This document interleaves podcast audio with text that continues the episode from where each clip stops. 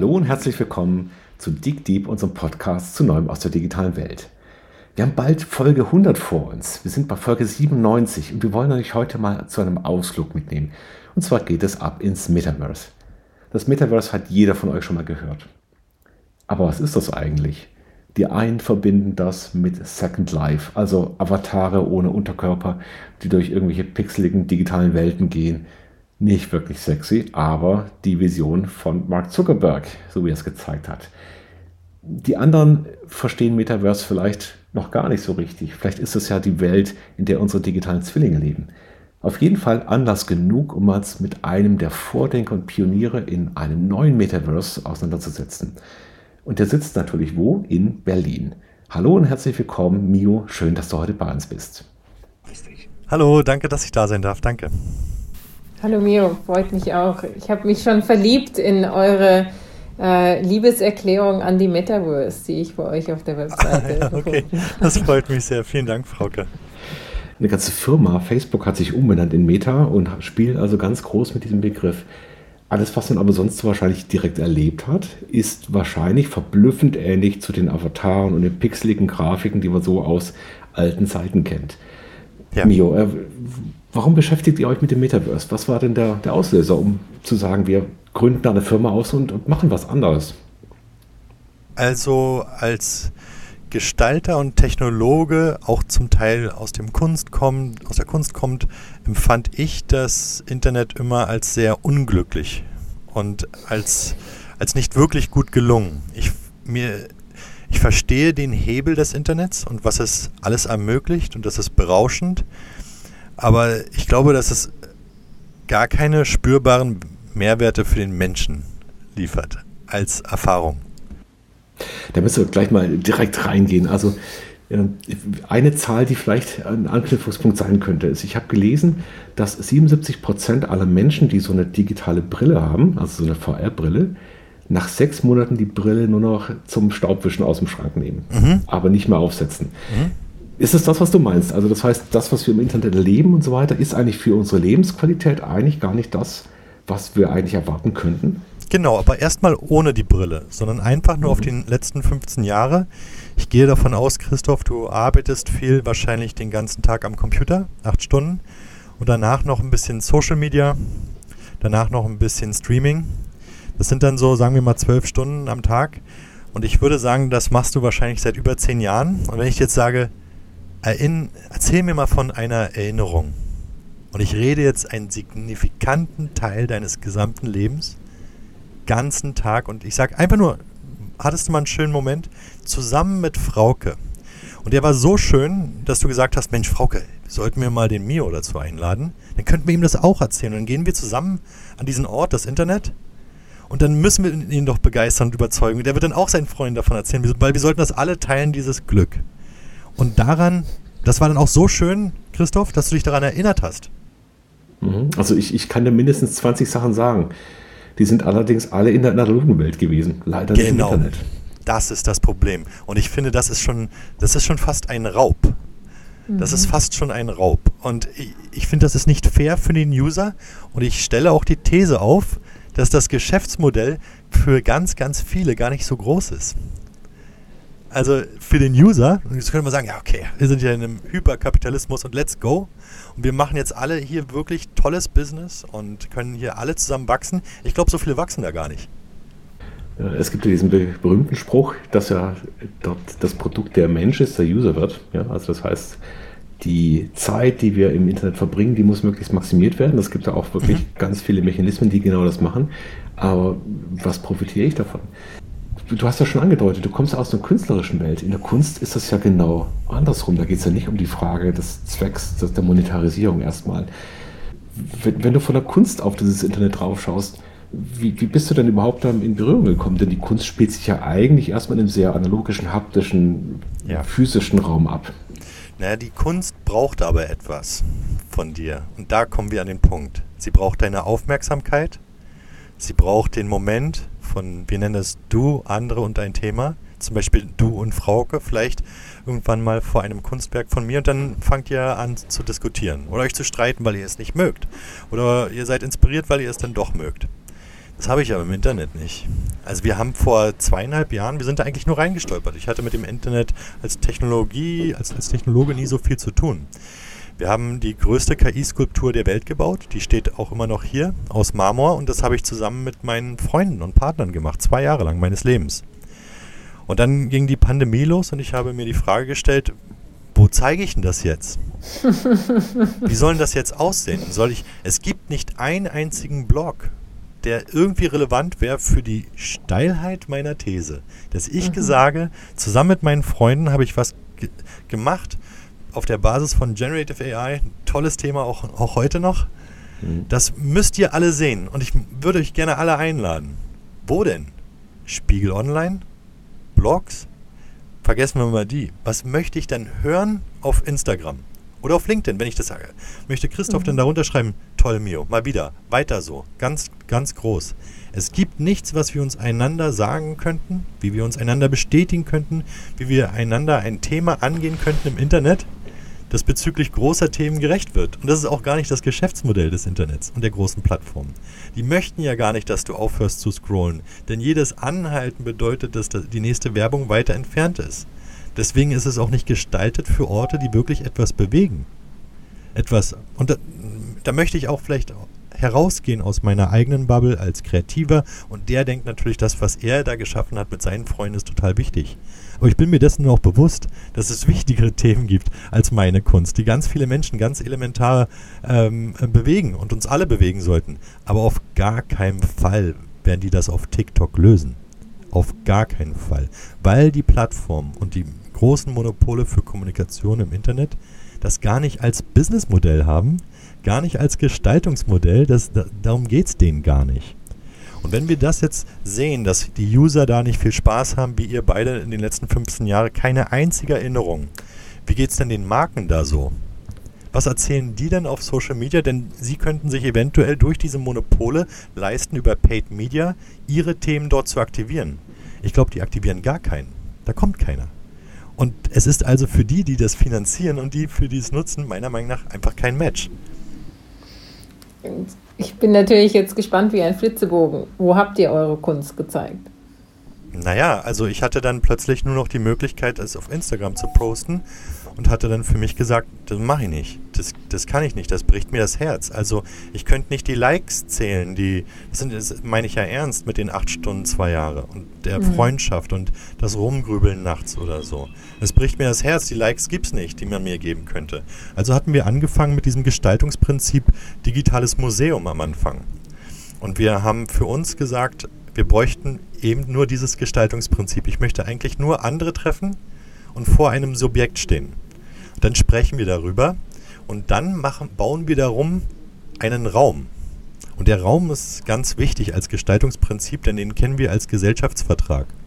Wenn ich zum Beispiel in ein Museum gehe und da steht ein Mondrian an der Wand und du stehst bereits davor, dann weiß ich, in diesem Raum ist es leise, es wird nachgedacht, du bist vielleicht verzaubert. Ich weiß aber auch, ist der falsche Ort für Witze über Vierecke.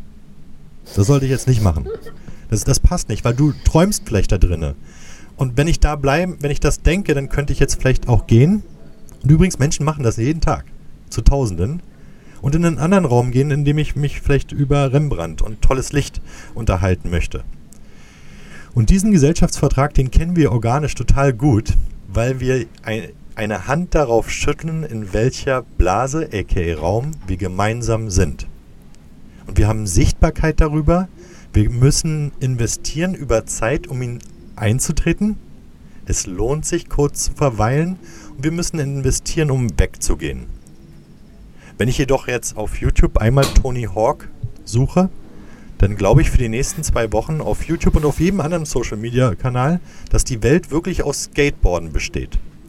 Ich habe gar keine Sichtbarkeit darüber, wann ich in diesen Raum reingegangen bin, wie sich dieser Raum global zu äh, verhält. Also wie wichtig ist Skateboarden auf der Welt? Und ist die Frauke und der Christoph da mit mir? Und möchte ich die vielleicht woanders treffen? Kriege ich ein, eine Proportion, dass Skateboard bei Snowboard liegt und bei, bei, bei, bei Skifahrern Oder könnte ich mich vielleicht auch nochmal für Biochemie interessieren und was anderes studieren? Ich komme da nicht mehr raus, weil ich diesen gesellschaftlichen Vertrag mit anderen Menschen nie eingegangen bin, dass ich da eigentlich sein möchte. Dieses Bild vom gesellschaftlichen Vertrag kann man, glaube ich, sehr gut auch ja sehen, da wo er nicht funktioniert. Wenn ich jetzt aber auf Twitter gehe, das ist für mich sogar das genaue Gegenbeispiel von dem, was du beschrieben hast, da ist der gesellschaftliche Vertrag, jeder darf alles, jeder darf draufhauen, jeder darf in seiner Blase irgendwas rausrotzen. Das heißt also, was du sagst, ist, die, die Gestaltung des Raumes, auch die Gestaltung der, der Interaktionsfläche, diese Membran so zwischen praktisch der unserer physischen Welt und der digitalen Welt, die spielt eine große Rolle. Wenn ich jetzt das Metaverse anschaue, dann könnte das ja bedeuten, dass ich ein Äquivalent baue oder etwas, was eine gewisse Ähnlichkeit hat zu unseren physischen Räumen. Ja? Und wie würdest du denn beschreiben, was ihr da aufgebaut habt? Also technologisch, was wir aufgebaut haben, ist, dass wir uns dann, als wir diesen Raum, dieses Konzept Du, andere und ein Thema gebaut haben, waren wir der Meinung, dass es nur funktioniert, wenn es maximal zugänglich ist und sofort verlinkbar. Und das macht man dann äh, in Mischung mit einer anderen ähm, Gestaltungsprinzip. Es muss auf jeden Fall sofort ästhetisch und in seiner Erfahrung überzeugen. Das heißt, man muss da ankommen und muss sagen, ja, ich habe wenig Zeit, aber in diesem Raum wäre ich gerne mal. Und ich gucke mich jetzt hier um. Danke sehr dafür. Jetzt bleibe ich. Und das haben wir durch einen Cloud Streaming Service gelöst, dass wir eigentlich so Computing und Storage outsourcen in die Cloud und dann direkt auf End-Devices streamen. Aber diese Technologie möchte ich kurz überspringen, weil es für den weil es für das Gestaltungsprinzip jetzt erstmal noch nicht wichtig ist auf einer gesellschaftlichen Ebene. Äh, wichtig ist, dass man ohne Dopaminstimulation, ohne, ohne das ständige Triggern von ähm, uns verwandten äh, Prozessen der Neugierde, einfach nur von euch verlangen, dass ihr euch committet, weil ihr es mögt, weil ihr gerne hier seid und ihr steht in einem Raum und trefft die Entscheidung, geradeaus zu gehen, um die Ecke zu gucken. Und das messen wir auch heute viele Cases über 10 Millionen User ähm, später, dass die Menschen im Schnitt dreieinhalb Minuten bei uns bleiben und sich mit nur einem Thema auseinandersetzen. Und auch das ist unsere einzige Wette bei all dem Lärm um das Metaverse. Sind die Sache, dass wir glauben, dass das Internet schöner sein könnte, eine Erfahrung sein könnte, die es wert ist, dass man sich an sie erinnert und dass wir dadurch das Internet ganz kurz anhalten. Zum Lass Zwecke uns mal kurz auf diese Zahl draufschauen. Du hast dreieinhalb Minuten gesagt. Ich glaube, für unsere Zuhörer, die nicht aus der Branche kommen, könnte es noch die Frage sein, ist es lang oder ist es kurz? Das ist, das, ist un, das ist undenkbar. Das ist undenkbar. Also es ist unendlich teuer. Unendlich teuer für große Marken, äh, ihre Themen zu bespielen und dann Menschen ungefähr ein bis zwei Sekunden Informationen ab, abzufordern. Jetzt möchte ich ganz kurz sagen, weil wir auch mit ganz tollen vielen Marken dann zusammenarbeiten und ich komme gleich zu der Brücke zwischen Kunst und Marketing und was die gemeinsam haben. Ähm, dass alle Marken bei uns das Interesse haben, plötzlich die ganz großen Themen anzusprechen und das von sich selbst aus gestalten. Nachhaltigkeit, Circular Economy etc. Die könnte man ja auf, auch auf anderen Kanälen mal ansprechen. Bei uns sprechen sie das aber lieber an, weil sie glauben, ja, was ist nochmal euer KPI? Bei euch bleibt man dreieinhalb Minuten. Wartet, wartet, wir würden Ihnen dann gerne auch was erzählen, denn wenn wir einen Wandel planen, dann tun wir das übrigens nur mit unseren Kunden. Und die müssten ganz kurz hören, was wir eigentlich gerne vorhätten. Und die Kanäle, die uns geboten worden sind in den letzten 15 Jahren, haben leider nicht gereicht, um denen zu sagen, was wir eigentlich, wofür wir eigentlich stehen. Und vielleicht ist auch deswegen ein Wandel nie passiert. Und äh, das sehen wir. Und jetzt nochmal zu der Mischung. Warum haben wir denn gesehen, dass wir als Künstler nach diesem Raum suchen und plötzlich die Marken den gleichen Raum suchen? Und das ist vielleicht nicht direkt, das sehen wir jetzt aber auch im Wachsen, Co Conversion Marketing, aber Branding. Denn Künstler und Branding brauchen beide eine Narration, die anhält und über die Christoph und Frauke auch später nochmal diskutieren. Ich muss nochmal kurz ein bisschen zurückspulen, äh, sozusagen, weil wir jetzt so viel Marken und Branding und äh, Themen platzieren. Also wenn ich an Werbespots denke, vor Internet, dann ist natürlich in, in den USA zumindest Super Bowl immer das Erste, was einem dazu einfällt. Ja? 30 Sekunden, 6 Millionen Euro mittlerweile so die Größenordnung. Und dann ist es in der Tat so, dass man durch die Masse an Leuten und weil die Werbung auch mit viel Aufwand produziert wird, sich vielleicht an manche Spots erinnert.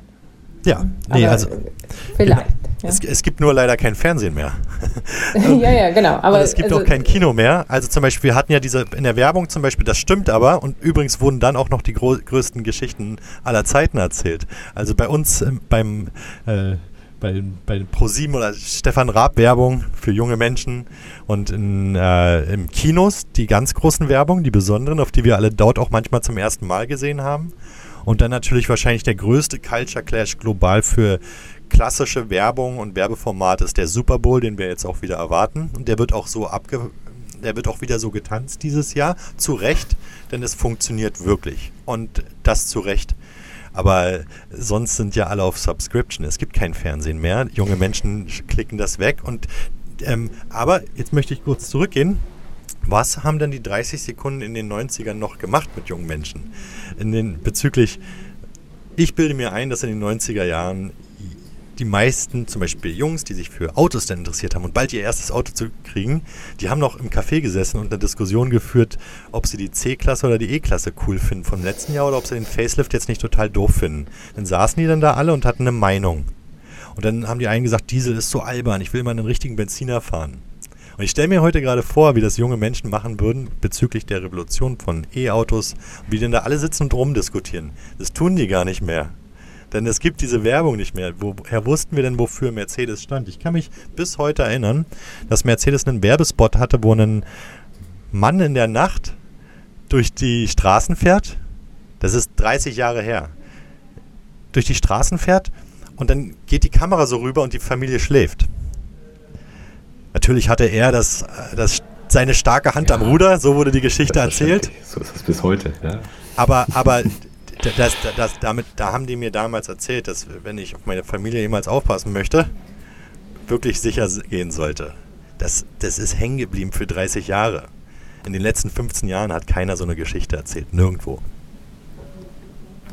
Jetzt baut ihr ja diese Welten auf. Wir müssen vielleicht mal ein bisschen anschauen, was, was heißt denn Welt? Also die Idee, die ja bislang erzählt wurde, war, da gibt es das Metaverse, also Singular, ja, und da geht man dann rein und meistens mit irgendeiner VR-Brille und so weiter. Und da trifft man dann auf alles Mögliche. Jetzt ist ja die heutige Realität noch ganz anders. Gibt es denn das Metaverse oder wie viele gibt es denn und wie interagiert man denn mit dem? Ich habe schon mit der Brille angefangen, hast sofort gesagt, nee, nee, wir sind erstmal nochmal im Internet. Erzähl mal ein bisschen. Genau, also das ist natürlich gerade für viele schwer nachvollziehbar und ich dürfte auch nur sagen, was es für uns ist. Und ähm, äh, es schwirrt mit hinein in die, den Begriff Web 3.0, in den Bereich Cryptocurrencies. Und dabei schwingt genauso wie beim Metaverse und der Begriff Dezentralisierung auch viele politische Hoffnung und viele idealistische Hoffnung.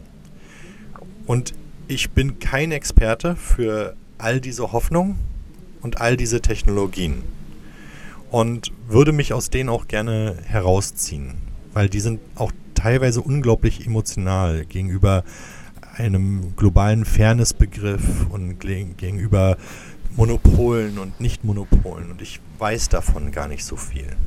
Und ich weiß auch nicht, wo die hingehen. Und ich glaube auch, dass da, dass es eine unglaubliche Bewegung ist, in der äh, es einmalig ist, wem was nahegebracht worden ist. also, und wer da zusammengekommen ist. Ähm, wir selber glauben, es ist ein Gestaltungsversprechen, dass man Internettechnologie neu denken könnte. Dass man Internettechnologie neu denken könnte auf der Basis neuer Werte. Und ich glaube, es gibt einen Markt dafür, dass wir Erfahrungen schaffen, die euch in Erinnerung bleiben. Davon bin ich fest von überzeugt. Und dass die euch inspirieren, dass die dazu führen, dass ihr Technologie, Kreatives, aber auch Produkte neu denkt, euch mehr einbringt, euch in einem New Local, wie wir es manchmal nennen, trefft und vielleicht länger miteinander sprecht. Und Themen intensiver behandelt. Ich glaube, dafür gibt es einen sehr großen Markt und dass das genau der Punkt ist, an dem das Internet gescheitert ist. Und dieser Markt muss meiner Ansicht nach durch Erfahrungsqualitäten gestaltet werden, die sich an sensorischen Sensationen aus der echten Welt zum Teil bedienen. Jetzt muss ich nochmal nachfragen, weil ich habe bisher äh, nur eure YouTube-Videos gesehen. Das, vermut, also das ist in der Tat eine Erfahrung und wir werden das verlinken, dass man sich das mal anschauen kann. Ähm, die lösen Emotionen aus, weil es unglaublich schöne Bilder sind und äh, man Kreatives sieht, was man vorher so noch nie gesehen hat. Ist aber noch nicht der Raum, von dem du gerade sprichst. Deshalb würde ich gerne nochmal anschließen an Christophs Frage. Wo, wo rede ich mit Christoph darüber? Müssen wir uns noch separat verabreden oder Genau. Habt ihr eine Möglichkeit, dass ich das in dieser Umgebung tun kann? Genau, also äh, genau, das ist, eine, das ist gut und da muss ich vielleicht auch nochmal genauer auf die Frage von Christoph eingehen, die auf diesem Versprechen, auf dieser Gestaltungsbasis bauen wir Metaverses direkt für ähm, Marken, aber auch kulturelle Institutionen sogar. Und ähm, diese sind dann Inhaber dessen und das Metaverse muss man sich vorstellen aus einem Netzwerk von kleinen Universen und Planeten, auf denen man von Thema zu Thema springen kann.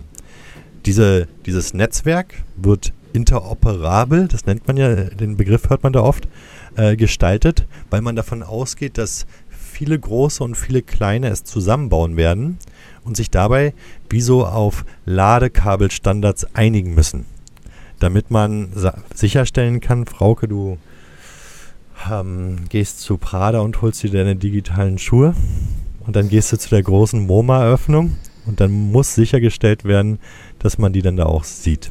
Und ähm, diese, das nennt man interoperabel. Wir gehen also im Moment gerade, auch der Begriff dezentral bedeutet genau das, ähm, dass es ein Netzwerk an Lösungen gibt und ein Netzwerk an Spielern pro Thema, die sich diese zusammenarbeiten müssen, um diese technologische Hürde heben zu können.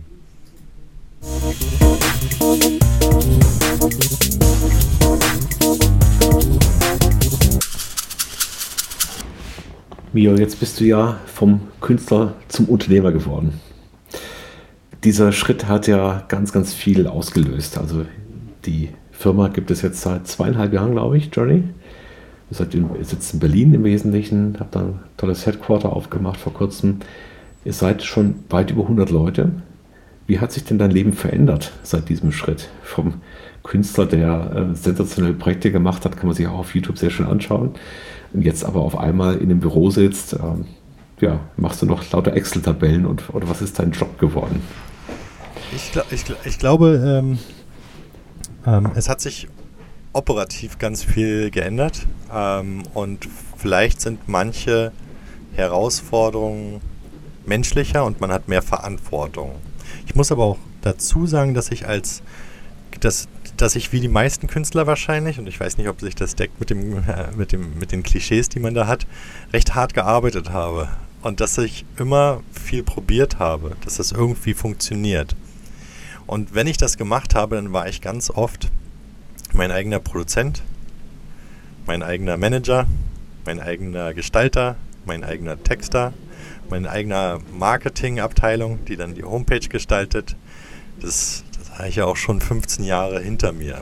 Und dann habe ich dann davor auch schon mehrere Mitarbeiter gehabt. Das ist dann irgendwann im Bereich Kunst und Gestaltung erfolgreicher geworden, Kunst und Gestaltung mithilfe neuer Medien. Und da fing das so an, dass ich spannende junge Menschen um mich herum hatte, mit denen ich in Austausch gegangen bin und zusammenarbeiten konnte und dann ein bisschen Management üben konnte. Was sich jetzt natürlich geändert hat mit ja, diesen ja, 100 Menschen, ist, dass sie plötzlich die künstlerische Vision, wenn man so möchte, mit einem teilen und sich darauf einschreiben, damit ihre Miete zahlen und vielleicht auch ihre Familie gründen. Und das ist eine Verantwortung, die kenne ich nicht. Die, die kannte ich vorher nicht. Das wusste ich nicht. Hätte es natürlich immer meine, meine Kunst und meine gestalterischen oder kreativen Unternehmen geschützt und dafür gesorgt, dass die erfolgreich sind. Und wäre dafür eingestanden und ich habe auch immer darauf aufgepasst, dass die Menschen, die in mich investieren, mir vertrauen können, dass ich das sehr zu schätzen weiß und habe dementsprechend abgeliefert. Aber dass 100 Menschen sagen, ja, wir finden das auch eine gute Idee, das tut etwas mit einem und da, da das, ähm, da, da weiß man es mehr zu schätzen vielleicht oder man verteidigt es noch mehr, dass es auch alles gut geht, hoffentlich für alle und dass wir da zusammen wachsen dürfen. Das hat sich geändert. Wie übersetzt du denn deinen künstlerischen Anspruch, deine künstlerischen Werte, deine Ideen in etwas, was dann auch wirklich operabel ist mit einer großen Mannschaft? Also ich glaube, in einem, in einem Kollektiv von Künstlern gibt es auch einen extrem intensiven Austausch über die Arbeit. Wie funktioniert das in einem, in einem Kontext, wo ja wirtschaftliche Kunden dastehen, die ja was haben wollen, die ganz wo ja jede Firma, mit der er zusammenarbeitet, ja wiederum ein Riesenapparat an Marketing, an Sales-Leuten da ist, an, an CI-Leuten da ist, die ihre eigene Idee mitbringen. Wie erlebst du das? Genau, ähm, sind auch vielleicht zwei Fragen, einmal intern und einmal extern. Und intern suche ich immer nach einer Daumenregel, die habe ich aber nicht finden können. Ähm, ich denke, dass es immer ganz nah am Menschen ist und dass man versuchen müsste, für solch ein Wachstum ganz viele Prozesse der Automatisierung zu überführen. Ja, richtig. Bis denn der da ist, bei dem man es besser nicht tut. Auch die Person. Und die, das muss man sehen. Wir haben ganz tolle Artists, denen sollte ich genau sagen, was sie in einem Sprint bis heute Abend machen. Und denen geht es damit gut. Die lieben das. Und die freuen sich, wenn sie dann es genau schaffen. Und dann legen die das Keyword weg und sagen, ich habe dir doch gesagt, ich schaff's. Und ich mache mir jetzt ein Bier auf. Mach's gut, Mio. Und die lieben das. Und es gibt andere, ähm, die, die spreche ich lieber zwei Tage nicht. Und jetzt geht das zum nach außen. Also wie nehmen wir denn das mit nach außen? Ähm, äh, es liegt an, an mir ganz oft, das Kreative zu kommunizieren, auch gegenüber dem Kunden. Und wir machen das auch sehr gewissenhaft was wir tun. Und ich zeige nicht einfach nur, äh, was tolle Künstler in Zusammenarbeit mit mir gemacht haben, sondern ich stehe dafür auch ein und verteidige das und denke, dass es sehr oft äh, im Sinne der Firma ist. Und das ist, muss aber auch mein Mehrwert bleiben. Ich bin kein Übersetzer, guck mal hier, einen Vortänzer der wunderschönen Grafiken, die dann gemacht worden sind und dann sagen die, nee, machst du jetzt alles genau anders und dann gehe ich nach unten und, und, und, und trete da rum im Creative Department. Ihr müsst es jetzt alle anders machen. Mehr Liebe, hat der Kunde gesagt. Dann müssen sie alles roter machen. Das tue ich nicht. Ich versuche wirklich den Kunden zu betreuen und ihm zu helfen und jetzt über die Zeit, wir also kreativ oder ästhetisch ist jetzt gar nicht böse gemeint, aber es ist einfach so, wir haben gar keine Konkurrenz. Also und der Kunde sieht das auch und der freut sich auch, dass wir mit Vorschlägen kommen und zusammen mit Agenturen, die dann unterstützen und werden das werden dieses Vertrauen weiterhin durch ähm, durch kreative Arbeit ähm, unterstützen und ja sichern. Ich würde ja jetzt gerne meine digitalen Prada-Schuhe kaufen und zur MoMA-Eröffnung gehen. Wo ja. ist denn das aktiv oder ist es schon irgendwo aktiv? Also Prada weiß ich gerade gar nicht, aber wir werden uns darum kümmern, dass, das, dass, das, passiert. Ähm, aber ich, äh, da du es nochmal ansprichst, ähm, wir, wir machen das jetzt äh, mit ähm, Klinik, wir arbeiten viel zusammen mit HM, wir arbeiten viel zusammen mit BMW und wir glauben, dass all diese Partner ein Interesse daran haben, dass bestimmte alte Modelle auch, die sie eigentlich schon kennen, ähm, weiterhin funktionieren. Und dieser Identitätsbegriff, den du jetzt nochmal aufgegriffen hast, der ist wahrscheinlich einer der größten Treiber dieses, dieses neuen Internets. Denn ja, es ist wichtig, ähm, wer, in welche Welt gehe ich jetzt bald rein? Aus der Vergangenheit nach in die Zukunft äh, extrapoliert könnte man behaupten, der größte Treiber ist, ja, ich gehe da rein, aber wer bin ich dort?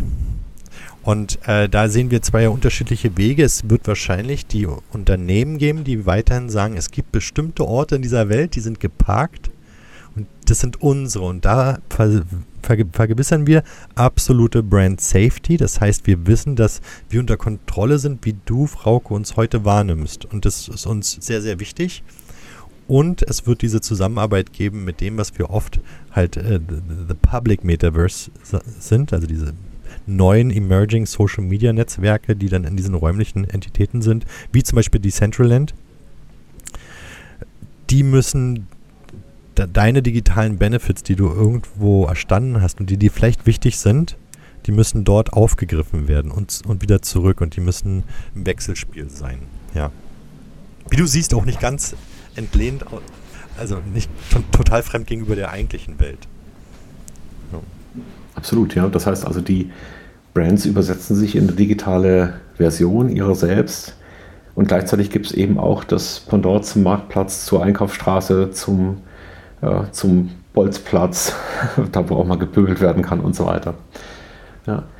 Du hast die, das Thema Interoperabilität angesprochen. Ähm, wie weit sind wir denn da schon? Also sind denn diese einzelnen Universen schon in irgendeiner Weise einerseits stabil? Also ich habe manchmal den Eindruck, zu Blasen, die ploppen auf und implodieren dann auch irgendwann wieder. Also haben wir Stabilität und zweitens ist denn die, ist es der Tunnel von einer zur nächsten Blase denn schon möglich, rein technisch gesehen erstmal? Ja, bei ganz vielen. Und es gibt da auch ganz viele, die nur das tun. Also wenn man sich dieses dezentrale Netzwerk vorstellt, dann besteht das nicht nur, sind das, darf man das sich nicht nur denken wie diese Blasen, die aufplatzen, sondern da gibt es auch ganze Entitäten, die sich nur damit beschäftigen, die Kabel zwischen den Blasen zu schaffen und diese Netzwerkfunktionen zu unterstützen. Dabei entsteht das eigene Zahlsystem, da entsteht sogar die eigene Währung für diesen Gedanken. Und diese Banken sind, die da entstehen, sind eigentlich auch wieder nur Blasen, ja, die aufwachsen, probieren, aufwachsen, probieren. Ähm, und das in einem unglaublichen Boost, in einer unglaublichen Boostgeschwindigkeit. Und dann hat man vielleicht manchmal das Gefühl, wer das Ohr zu dicht an LinkedIn hat, dass man vielleicht zu viel wachsen und platzen sieht. Wenn die Blase aber steht, ist es sowieso zu spät. Und äh, äh, wenn die erstmal stehen geblieben ist, also ich habe ja, ich bin jetzt alt genug, um genug KI-Blasen hab platzen sehen. Äh, und äh, jetzt ist aber zu spät. Jetzt ist einfach zu spät. Und äh, das, das wird das Gleiche sein, natürlich auch mit diesen, ähm, mit diesen Vorstellungen, weil ja gerade wir ankommen in einer Zeit, in der aufgrund dieser flachen, dezentralen Ansatz ganz viele kleine, wie wir zum Beispiel, versuchen dürfen, Gestaltungsiterationen am Markt zu platzieren. Und neben uns stehen, und ich finde wir ganz weit vorne voraus am liebsten, aber da stehen noch tausend andere. Und vielleicht sind die viel schlauer, was ich nicht glaube. Aber, aber wenn dem so ist, einer wird, äh, wenn die Iteration steht, dann wird man sich da irgendwann nicht mehr einkaufen können. Und deswegen sehen wir gerade diese unterschiedlichen Blasen und die lassen sich an sich in ihrer Motivation nicht mehr bremsen. Denn was man auch immer dieser Web 3.0 Bewegung und diesen ganzen Emerging Technologien äh, unterstellen muss und ob die sich bald umnennen in Web 4 auf, oder ob die bald NFT umnennen in Virtual Currencies, ist total egal. Auf gar keinen Fall lassen sich das die Menschen gerade nehmen. Mir fällt es manchmal schwer herauszufinden, wer der, untersch der unterschwellige Treiber ist. Aber etwas, das so organisch beim Menschen angenommen wird, gerade als das müssen wir machen, könnte aufzeigen zwei Sachen in der Transformation zwischen A nach B. Wollen Sie unbedingt nach B und ist Ihnen schon klar, wie B sich anfühlen wird und wie es aussieht? Weiß ich nicht. Aber auf jeden Fall sehe ich ganz viele Menschen wegrennen von A. Und das hat einen Grund. Dem Ist-Zustand. Dem wollen sie entfliehen. Und zwar Menschen und Marken. Interessant, ich wollte dich gerade fragen, ob du das so wahrnimmst, ne? dass sozusagen man B schon will, aber äh, da sind wir noch nicht ganz hörig. Genau, genau. Also wir mhm. glauben halt und wir sind da auch, oder da bin ich selbstbewusst weit vorne ran, aber wir können es nicht versprechen. Wir haben teilweise das Gefühl, dass wir so mit einem Taschenlampe so durch den Nebel laufen und wir mhm. sehen nicht zu viele Lichter vor uns. Mhm. Aber wir, man kann so abtasten, dass es eventuell besser sein könnte, als von wo wir kommen. Und gehen erstmal weiter. Ja. Ähm, es könnte auch sein, dass es von hinten hinzukommt und euch überfährt den Nebel. Ja. Ähm, was hältst du denn von den großen Playern? Also wir haben jetzt ja viel auch in den letzten, du hast ja gerade so ein paar KI-Blasen angesprochen. Ich glaube, es ist noch nie so grundsätzliches, substanzielles diskutiert worden wie in dieser Zeit über Google, über Microsoft, äh, über Meta und so weiter. Also Dinge, die vielleicht vor zwei Jahren noch undenkbar erschienen, dass diese Konzerne wanken könnten. Siehst du denn die Großen, die ja auch diese Diskussion maßgeblich nach vorne gespielt haben, also vor allem Meta erstmal, andere sind da deutlich zurückgegangen. Siehst du denn da eine Chance auch für diese großen Netzwerke, sich neu zu erfinden und diese Rolle wieder einzuspielen? Oder ist das wieder Geschichte und was komplett Neues entsteht? Ich, ich glaube, dass die, dass die großen Player eventuell ähm, wir noch nicht kennen. Und ähm, dass, sich, dass es zu einer, zu einer Rolle kommt. Wir haben ja aus, kommt aus der Industrie in Deutschland auch das Gefühl, dass uns jetzt die Digitalisierung überholfen worden ist und wir staunen über die Multiples, die sie am Investmentmarkt haben. Und jetzt ist dem so für immer. Aber ich glaube, was introduced worden ist, ist eine neue Geschwindigkeit an Rolle. Und eine neue Geschwindigkeit, das heißt, der Outperformer bringt natürlich als Erfindung mit, was man alles outperformen kann. Und muss wahrscheinlich auch mit der nächsten Rolle rechnen. Trotzdem muss ich aber sagen, dass gegenüber den ganz großen Partnern teilweise auch eine gewisse Unfairness, aber auch neuen Technologien äh, entgegenwirkt. Denn ähm, warum machen die denn kein tolles Produkt? Und warum hat Google das mit dem, mit dem, mit dem Large Language Models jetzt äh, nicht als Produkt gebracht? Und dann, ja, vielleicht, weil sie eine Firma haben und was zu verlieren haben? Ja, vielleicht, genau. weil es ein gigantischer Konzern genau. ist und da was. Ich muss sagen, ja, das Produkt ist Quatsch, das sie haben. Das stimmt. Aber man darf einfach auch nicht wegsprechen, dass da teilweise fantastische Forscher ähm, äh, fantastische Sachen machen und das einfach zum Beispiel nicht so viral geht. Und das sind wahnsinnige Sensationen. Was wir heute sehen an ChatGPT wurde so engineering-technisch nicht zusammenklamüstert bei Google.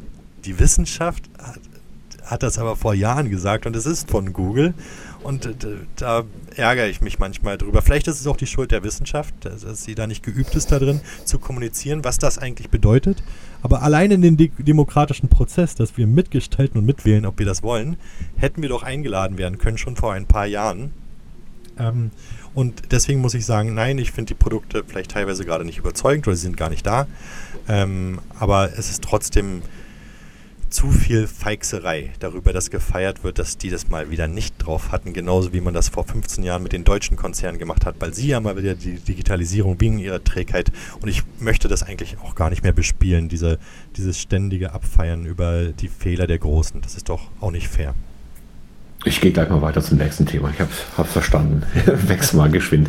Du hast aber ein Thema gerade nochmal angesprochen. Ähm, wir haben ja gesehen, wie das Internet eine, eine, und vor allem auch die Verfügbarkeit des Internets auf allen möglichen Geräten im, im Alltag ja massiv die Gesellschaft verändern konnte.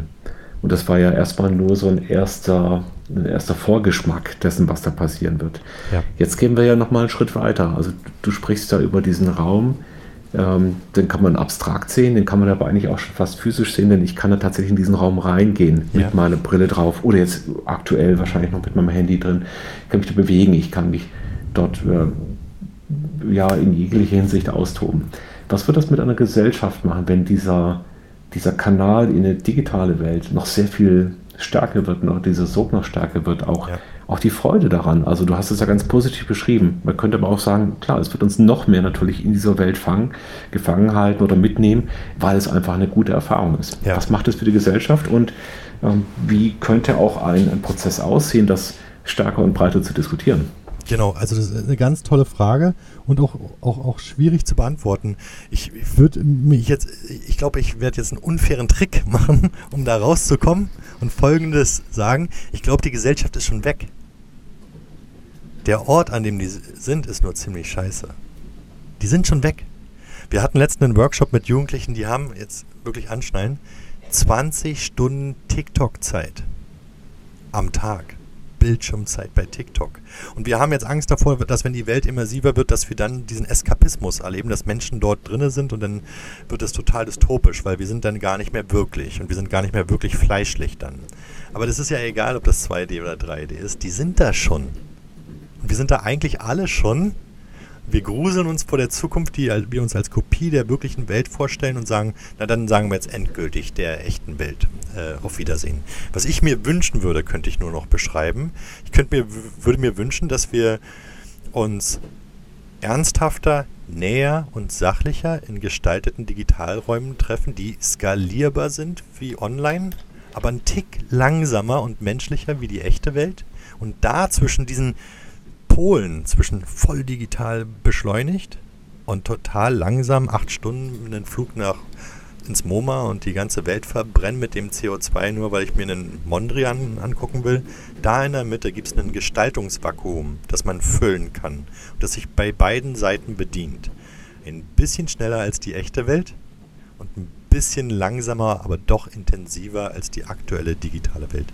Da könnte man meiner Ansicht nach auffüllen. Und dann könnte ich mir vorstellen, würde Folgendes passieren. Christoph, dann würden wir beide digital angeln gehen am Wochenende. Und nach vier Stunden sagst du, ich kann nicht mehr. Danke. War echt intensiv. Nächstes Mal bringe ich Frauke mit. Und dann sagen wir Tschüss und gehen in die echte Welt. Das ist spannend, was du da sagst. Wir haben ja unsere hochkomplexen Interaktionsformen aus dem realen Leben, wo wir so viele Informationen bekommen, was jetzt gerade beim Gegenüber funktioniert, was erlaubt ist und nicht. Das haben wir einfach in einen maximal komprimierten Raum, in eine SMS oder einen Chatverlauf oder eine 2D-Fläche irgendwie runter projiziert. Ich möchte noch von einem Beispiel erzählen. Ich war einmal in einem 4D IMAX-Kino. 4D bedeutet, dass es eben ein sehr immersiver Bildschirm ist, dass man sehr viel Sound hat außenrum. Man fühlt sich in so einem 3D-Objekt drin, also man ist mitten in dieser Szenerie. Und dann war eine Situation dargestellt im Film, wo dir gegenüber in einem, in einem engen kleinen Raum zwei Leute sitzen. Und ich habe mich dabei ertappt, wie ich mich im Sitz, im Kinositz aufgerichtet habe und mich ordentlich hingesetzt habe, weil die Situation so real war.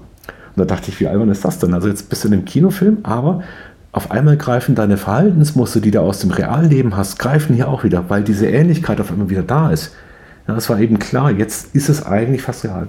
Und ich kann mich auch ertappen, also wir hatten die vorletzte Folge mit ChatGPT gemacht und äh, in dieser Folge geht man mit diesem Bot, wo wir alle exakt wissen, was dahinter steckt. Erstmal, also kein Mensch, sondern ein Algorithmus, der sieht auch nicht, was ich da mache. Da ist auch kein anderer, der das live sieht. Und trotzdem sind wir mit ihm höflich umgegangen. Wir haben den wie einen menschlichen Partner behandelt und so weiter. Also wir haben uns eine Etikette gehalten, die wir aus unserem Rückenmark irgendwo rausgezogen haben, weil es so vergleichbar war.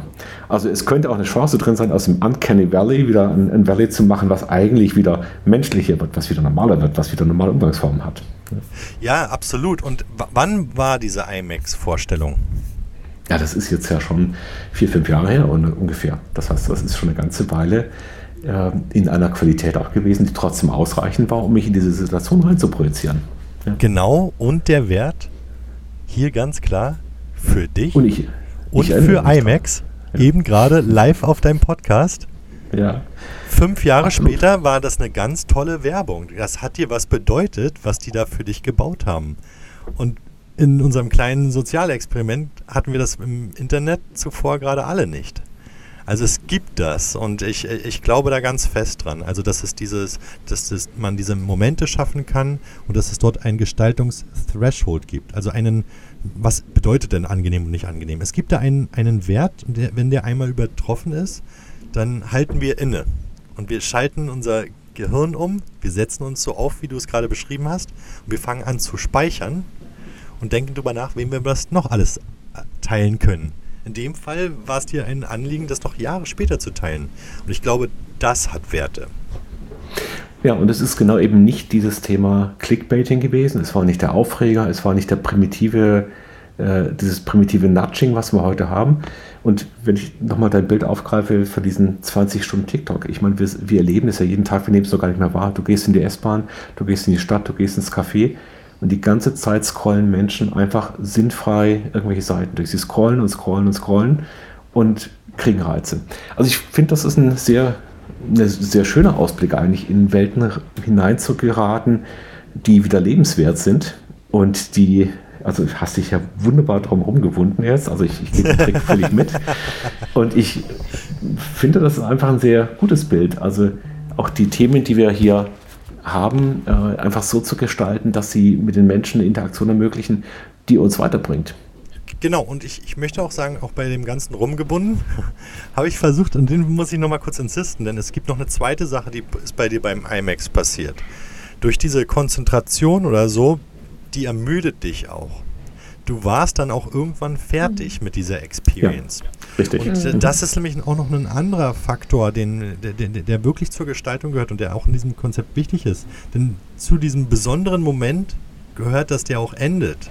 Mhm. Und mhm. das entspricht und während, während andere Gestaltungsprinzipien gerade im Internet wirklich gen der Taubheit gestalten. Also das ist wirklich das Prinzip. Mhm. Und das mhm. muss man auch ausstellen. Da wurde wirklich was mit dir gemacht. Du wurdest angezündet, emotional. Du wurdest dann aber auch exhausted.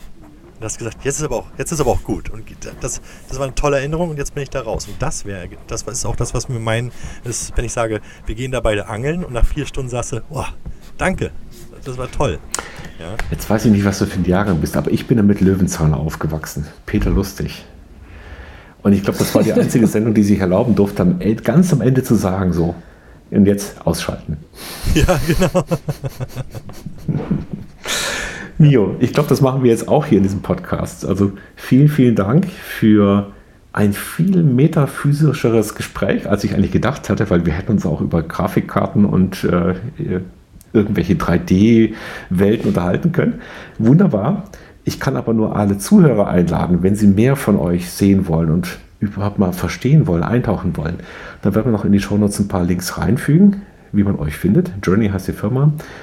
Was ist das nächste große Projekt? Auf was können wir uns freuen? Was wird da drin sein? Darf ich nicht sagen. Darf ich nicht sagen? Darf ich nicht sagen, aber es ist, ist passiert jetzt gerade viel. Und, äh, aber ich teile das immer sehr, sehr gerne mit dir. Ich folge dir auch immer ganz gerne und äh, ich schicke dir das dann alles zu. Äh, aber es passiert gleichermaßen und das gehört auch zu uns. Viel Kreativität, viel Technologie, aber auch neue Businesszweige, die wir jetzt demonstrieren wollen, wie sich dort ähm, ähm, das Metaverse beweist im Bereich Industrie ähm, sogar, Logistik, Planung etc. Und, und da vielleicht ähm, auch wirklich klare Werte schaffen. Commerce passiert viel und weiterhin natürlich Branding und sogar Kunst. Ähm, darf ich auch noch nicht sagen, aber wir machen für eine deutsche Institution ähm, ein größeres Kunstprojekt gerade und das geht auch im nächsten Monat dann live, ja. Freuen wir uns drauf. Sehr, cool. sehr, sehr schön. Mio, vielen Dank für deine Zeit.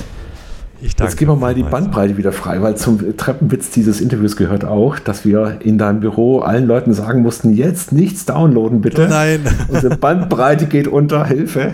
Also ja. das ist Deutschland live im Jahr 2023. Großartig. Freue mich sehr und bis bald. vielen, vielen Dank, ja, Frau Christoph. Danke, ja. Bis Ciao. ganz bald. Ciao. Ciao.